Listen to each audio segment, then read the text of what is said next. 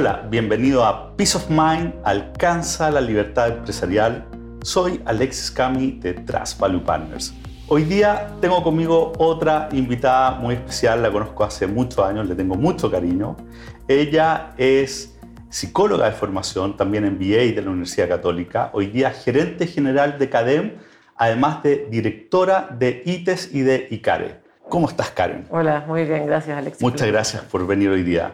La conversación de hoy día, tengo una pregunta. Usted han estado muy presente en los medios sobre un tema de las marcas, de cómo, cómo están cambiando. Y la pregunta hoy día para ti es, ¿cuál consideras tú que es el rol de las marcas en la sociedad actual?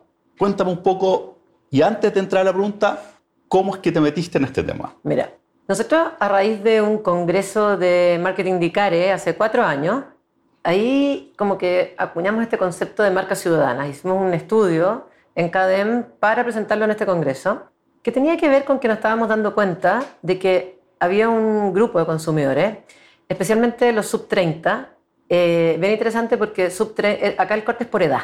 Sub 30 eh, de todos los niveles económicos, hombres, mujeres, una vez se cree que esto es un fenómeno más C1, no, esto es un fenómeno transversal, pero sí joven. En que este segmento lo que le estaba pidiendo las marcas era ya no solamente que te entregue un producto un servicio, que es como el básico, después un poco más arriba ya no solamente también que te entregue una mejor experiencia, algo superior, sino que además las marcas tengan un compromiso con la comunidad, con la sociedad y que sean un aporte al bienestar de todas las personas más allá de su producto y su servicio. Y nosotros estamos convencidos de, de, que estamos estudiando, esto es un estudio que hemos hecho todos los años, partimos en el 2016, ahora vamos en la cuarta versión que lanzamos ayer, y estamos convencidos de que así como en algún minuto las marcas que no entendieron la innovación, no sé, como Blockbuster o Kodak, eh, murieron, nosotros creemos que las marcas que no entienden este fenómeno son las que van a morir en el futuro. Eh, así, así, de, de, importante, así de importante. O sea, no es casualidad, eh, Roundtable eh, tiene un poco que ver con esto mismo en Estados Unidos, que se junten todos los CEOs y digan, ¿sabéis qué? Que ya no es solamente maximizar el valor para los accionistas, sino que tenemos que además entregarle valor a todos los consumidores, a la sociedad, a los trabajadores, eh, sustentabilidad a largo plazo. Y las marcas tienen un rol ahí. Y, está pasando a ser que no es que tú primero tienes, consigues valor para los accionistas y después distribuyes, sino que el que sean todos beneficiados es parte de. Tiene que ser parte de tu ADN. Mira, nosotros hemos estudiado harto y es bien entretenido porque cuando haces responsabilidad social, eh, que es como quizás un poco lo antiguo, donde tú generas valor para tu accionista, eh, pero ya, le metís un poquito de presupuesto a plantear árboles en la Patagonia, que no tiene nada que ver con tu producto, ahí eso no es lo que están pidiendo los jóvenes. Eh, eso está mal, eso, esa no es la idea. Tampoco, ya un poco mejor, pero bastante mal todavía. Hay un ejemplo muy bueno que nos daba la gente en Focus Group. Por ejemplo, el Itaú, que es un banco y pone bicicletas naranjas. La gente no lo valora mucho porque en verdad no tiene mucho que ver. Eh, está más cerca, las bicicletas están en Santiago, no están en la Patagonia como los árboles, pero, pero no tiene nada que ver el producto o el servicio con la acción de tratar de generarle valor a la salud, en este caso, eh, de, la gente que anda en bicicleta. O está hablando que tiene, además tiene, que, haber una consecuencia. Tiene que ser parte de tu negocio. Tiene, del propósito. Esto no puede ser eh, una responsabilidad del gerente de asuntos públicos o de sostenibilidad. No, eh, esto tiene que ser desde el directorio, gerente general, y tiene que ser parte de tu negocio. Entonces, por ejemplo, en contraste con Itaú, te pongo Metro, que siempre es una marca bien evaluada, justo este año no, porque por la crisis, pero que es una buena marca ciudadana, nosotros la llamamos marca ciudadana, porque Metro, por ejemplo, ¿qué es lo que dice? Dice, mira, nosotros sabemos que, bueno, primero contiene la frustración del Transantiago, primero. Pero luego ellos dicen, nosotros sabemos que hay momentos en que tomar el metro es terrible, la gente va apretadísima, hace calor. Entonces, ¿qué es lo que hace? No dice, bueno, te compenso haciendo algo que no tiene nada que ver, sino que te pongo wifi, te pongo aire acondicionado, te pongo biblioteca. Entonces, es como tú, desde tu negocio, desde lo que tú haces, te preocupas y le pones plata a mejorar el bienestar de toda la gente. Ese es un, un, ejemplo bueno. Entonces, nosotros creemos que lo que se le está demandando a las marcas es una preocupación genuina y como parte de su ADN por mejorar significativamente la calidad de vida de todos los chilenos, en este caso en Chile, o, de todos sus consumidores, de todos los... Y hay un ranking en términos de, que, de que primero, me, eh, me refiero, uno esperaría que primero es eh, clientes, colaboradores, después sociedad.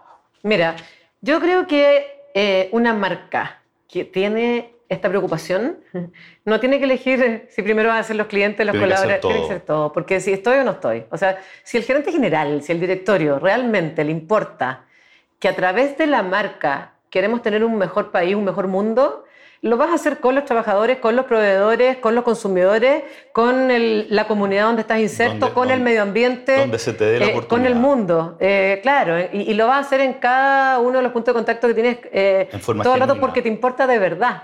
Y si te importa de verdad, no puedes decir, bueno, pero con los proveedores no me importa. po. Eh, te importa con todo. ¿Y cómo? Por este, este es un cambio enorme en términos Es un cambio de... enorme. Eh, y es muy interesante porque es por edad. Eh, o sea, hoy día un consumidor, muchos consumidores menores de 30, te dicen, mira, si... eh, hay- además que, bueno, acá hay, hay distintas formas de comprometerte con, la, con el mundo. Hay algunos que te dicen, mira, si no te preocupáis del cuidado de los animales, yo simplemente no te compro. Hay otros que están preocupados del medio ambiente. Hay otros que están preocupados de la cultura. Hay otros que están preocupados del ser una buena persona. Hay distintas formas, pero al final lo que no quieren, lo que no están dispuestos estos consumidores más jóvenes es a seguir comprando marcas y productos que solamente están preocupados en generar valor para sus accionistas. Y eso se está viendo, se traduce en resultados concretos en términos a la hora de, de la persona que, va O sea, a elegir a quién comprar Mira, o, o todavía no Chile, estamos ahí. En Chile yo no, no he visto un estudio que me muestre que el valor de la acción está correlacionado con este- inversión en esto. Pero hay en el mundo muchos estudios que te muestran que efectivamente, o sea, uno, hay una correlación entre el valor de la acción y cuánto aumenta la acción en el tiempo en los últimos años en aquellas marcas que tienen propósito, que tienen eh, esta preocupación ciudadana. Pero también, no sé, hoy día en, en Estados Unidos vi el otro día un estudio que decía, por ejemplo, que les están dando, lo- los bancos le están dando crédito más barato a estas empresas, a las empresas que están preocupadas de generar valor a la comunidad. ¿Y eso cómo se Y Es más identifica? fácil re- re- Hay- o sea, atraer talento, es más fácil, la gente no quiere trabajar en empresas que están solamente preocupadas de ganar plata. Entonces, bueno, tenéis El mejor, propósito pasa a ser mejor- clave. Claro, clave. Tienes mejor talento, tienes mejor crédito y al final tu acción Karen, sube. pero tú dirías que, que- porque nosotros venimos de una época en donde todo ha sido el precio al menor costo, donde es más barato, y lo vemos hoy día, la mayoría de la gente busca puro precio. ¿Tú crees que eso Mm. va a cambiar? O sea, lo que estás diciendo es que el precio ya no va a ser A la, la gran... La gran Yo eh, creo que el precio sigue siendo variable, importante, por- no de especialmente todas maneras, en tiempos pero- de crisis aumenta más la relevancia del precio. Pero creo que lo interesante es que las marcas que lo hacen bien, porque antes tú, antes tú tenías las caras y mejores, si yo quiero lujo pago, y las baratas y más malas, si quiero conveniencia pago menos y Mm. obtengo algo más malo. Un, un atributo que tienen las buenas marcas ciudadanas es que vienen a redefinir las categorías. No sé, por ejemplo, eh, Spotify o Netflix. ¿Es mejor? Spotify es mejor que lo que había antes, pero además es más barato. Antes yo compraba CD, no es caro tener Spotify, es, conveniente, pero además es mejor. O no sé, llega un HM, para poner un caso más, eh, que más fácil de identificar la competencia.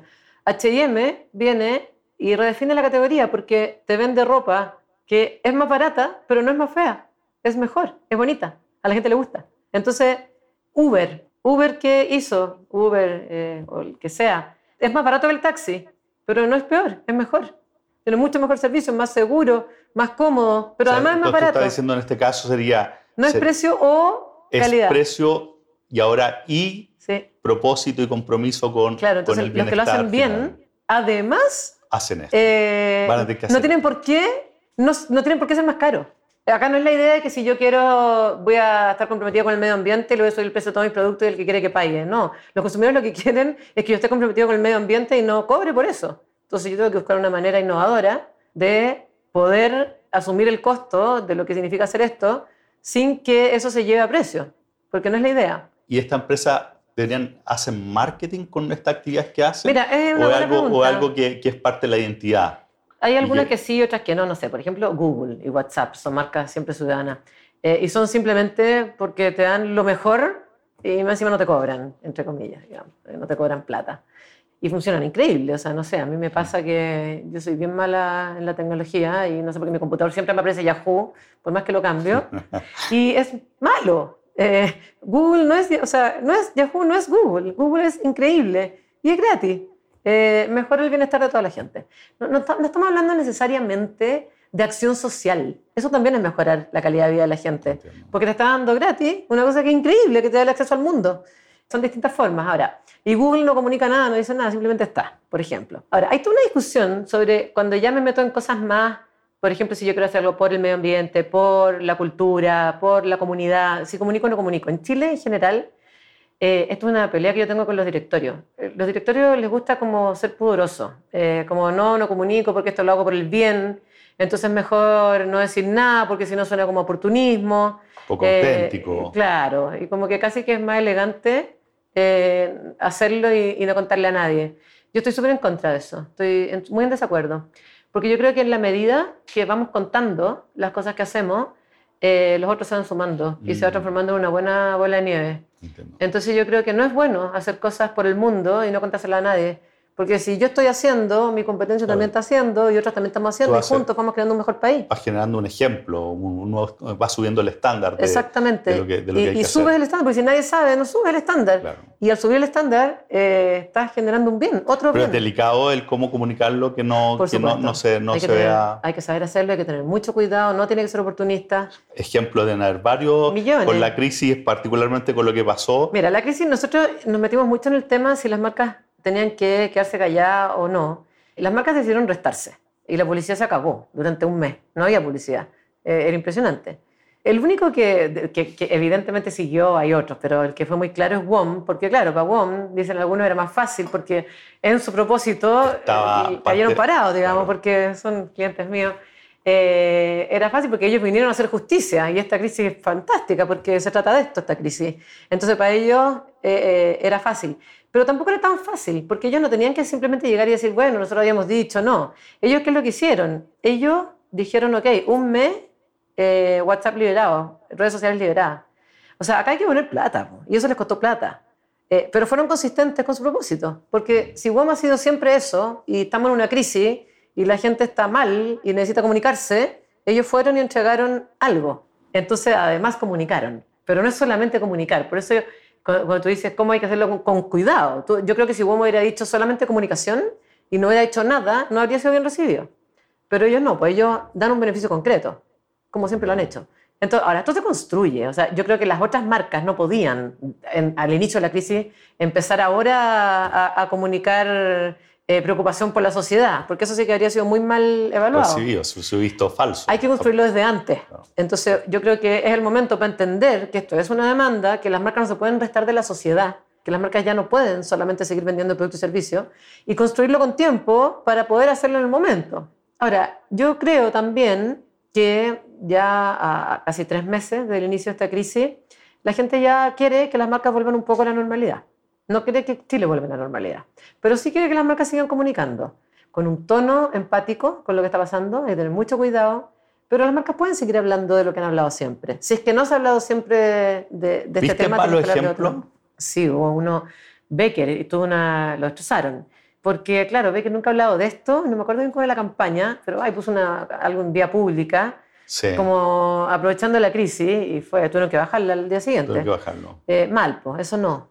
Pero no sé, por ejemplo, en Entel. Entel, que no había estado en estos temas, tuvo una campaña con comerciales que sí aludieron más tangencialmente a lo que significa esta crisis, pero con mucho cuidado. Lo hicieron bien. Esto es jugar con fuego, en, un momento, en un momento. Pero yo creo que no puedes jugar con fuego. Yo creo que las marcas no pueden restarse.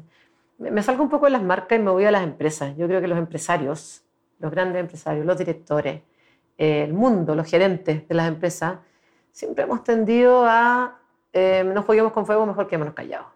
Y yo creo que parte de esta crisis tiene que ver con eso. No podemos quedarnos callados ante todo. Porque al final es como la élite que está allá en una burbuja que no está comprometida con la sociedad. Yo creo que nosotros... Que está desconectada. Que está desconectada totalmente. No podemos no dar la cara, no podemos no hablar de las cosas. Las empresas, los empresarios, los gerentes y las marcas. Y hoy día tenemos que comprometernos con la sociedad y en un momento de crisis tenemos que ser parte de la solución. Mira, el, el 70% de Chile, o creo que el 80% de Chile, cree que Chile va a ser un mejor país después de esta crisis, a pesar de todo. Que es bueno que haya pasado, porque Chile va a ser un mejor país. Y solo el 35% de los empresarios y gerentes cree eso. Chile está esperanzado. Mm. Y la pregunta que yo creo que hay que hacerse es, bueno, ¿cuál es el rol de las marcas? Porque cada uno tiene un rol. ¿Cuál es el rol de las marcas este para que esto no se frustre? para ayudar a que Chile efectivamente sea un mejor país después de esta crisis. Y esto que estamos conversando, ¿cómo se aplica a empresas más, más pequeñas? Acá nos escuchan fundamentalmente empresarios medianos. Yo quizás ahora te hablaba más como de comunicación, pero yo creo que todas las empresas, todas, chicas, medianas, todas, tienen que cuestionarse cuál es mi rol ¿Cuál es mi propósito? en hacer de Chile un mejor país, en hacer de mi comunidad un mejor espacio. Claro, al final es mi propósito, hacer de este mundo un mundo mejor a través de mi producto mi servicio. Y yo creo que eso aplica para todo. Eh, que no esté el, la, utilidad como, como, la función objetivo única. Como única función, porque por supuesto que la utilidad tiene que seguir siendo yo creo que Milton Friedman está correcto, digamos, tiene que ser. Por supuesto, pero, eh, pero no puede ser la única. Porque si es la única, yo creo que una empresa más chica no le quedan muchos años, porque en algún minuto esto le va a pasar la cuenta. ¿Y cómo te imaginas tú incorporando esto en una empresa más chica? Yo creo que hay que sentarse a reflexionar entre las personas que son la empresa y cuestionarse por qué hago lo que hago. Es, una pregunta que hay que hacerse. ¿Para qué? ¿El por qué? Claro, el, el por qué, el para qué hago lo que hago y cuando uno lo encuentra, que no es fácil, después todo sale fácil, después todo fluye. Y buscar ese propósito en las interacciones en la comunidad, con los proveedores, con los colaboradores. Exactamente, con los colaboradores también. ¿Por qué se levantan en la mañana y vienen a trabajar? ¿Por qué trabajan acá? Eh, ¿Por qué no, por, qué no se han ido? Y este, ¿Por qué están felices? Esto, Chile comparado con otros países de Latinoamérica. Eh, Yo creo que esto es una tendencia en todas partes. Esto es mundial, pero estamos... Pero a mí me sorprendió mucho cómo desde hace cuatro años, que fue cuando nosotros empezamos a estudiar esto, empezó a avanzar con mucha fuerza. Como que los menores de 30, o sea, los, perdón, los mayores de 30, en verdad, queremos productos y servicios que sean buenos. Pero tú hablas con los jóvenes y es totalmente distinto. Los jóvenes están en otra. Eh, por ejemplo, medio ambiente. Eh, mira, anda una marcha de medio ambiente. Todos jóvenes. Cosa que para nosotros sí, nosotros igual estamos preocupados, pero no sé si nos vamos a levantar en la mañana para ir a marchar. Mm. Y esto yo diría que en los últimos cinco años en Chile empezó a acelerarse mucho. Y viene con la generación millennial.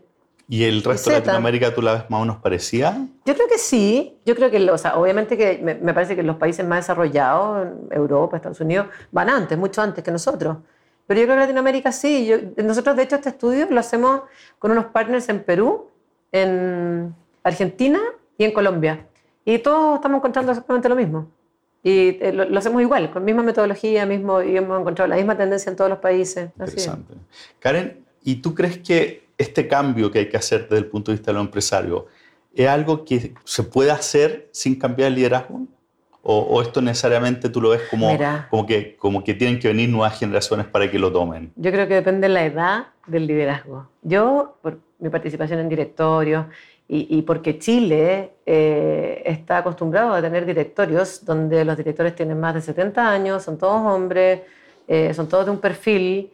Yo creo que este es un tema que cuesta entenderlo. Y si el gerente general está cerquita, yo creo que es súper difícil. Y creo que más bien tienen que venir nuevos liderazgos. Y, creo que Chile está necesitando nuevos liderazgos urgentes. Este tema que te estoy diciendo con la crisis social se hace infinitamente más relevante. O sea, si antes la gente estaba demandando un compromiso con la sociedad, hoy día, después de esta crisis, ya no podemos hacernos los tontos. Y yo creo que esto requiere nuevos gerentes. Ahora, yo creo que también hay empresas que tienen gerentes más jóvenes, eh, empresas más chicas también, que no tienen estos directorios de puras personas iguales y que lo entienden con mucha más facilidad. ¿Y tú ves un corte más o menos en algún, alguna edad? 40. Ups. ¿45? 50. Está por ahí. 50. Pero ya los de 60, eh, yo creo que ya fue. Ya, es muy difícil. Y como que ya sí, hagámoslo, ya bueno, ya metámosle un poco de presupuesto, pero eso no es entenderlo de verdad. Eh, esto es en todo, en todo, en todo lo que haces. ¿Qué le dirías tú a un empresario hoy día? Algo políticamente incorrecto, pero que es verdad, en relación a lo que estamos conversando. No sé. Es que no sé si es políticamente incorrecto, pero yo creo que el llamado, la propuesta es a tratar de encontrar el bienestar y la verdadera gratificación y felicidad en hacer un mundo mejor, pero en sentirlo, no en hacerlo porque estamos diciendo que las marcas no se van a morir y vaya a ganar más plata en el largo plazo, sino que despertarte en la mañana y estar muy feliz porque lo estás haciendo. Y yo creo que eso es lo que les va bien. Súper potente. Muchas gracias, Karen. Con esto cerramos esta interesante conversación que nos vuelve a reafirmar la importancia del propósito, algo que hemos hablado en varios episodios. De hecho, hace poco estuvimos con Ignacio, el, fundador del WinSO, que hablaba, pero muy, muy potente con respecto a exactamente este punto. Marcas que realmente expresan en forma genuina eh, la preocupación por hacer un mundo mejor. Así que muchas gracias, Karen. Gracias a ti. Yo creo que vamos a hacer una segunda parte porque quiero escucharte en tu rol de empresaria. Lo haremos. Muchas gracias.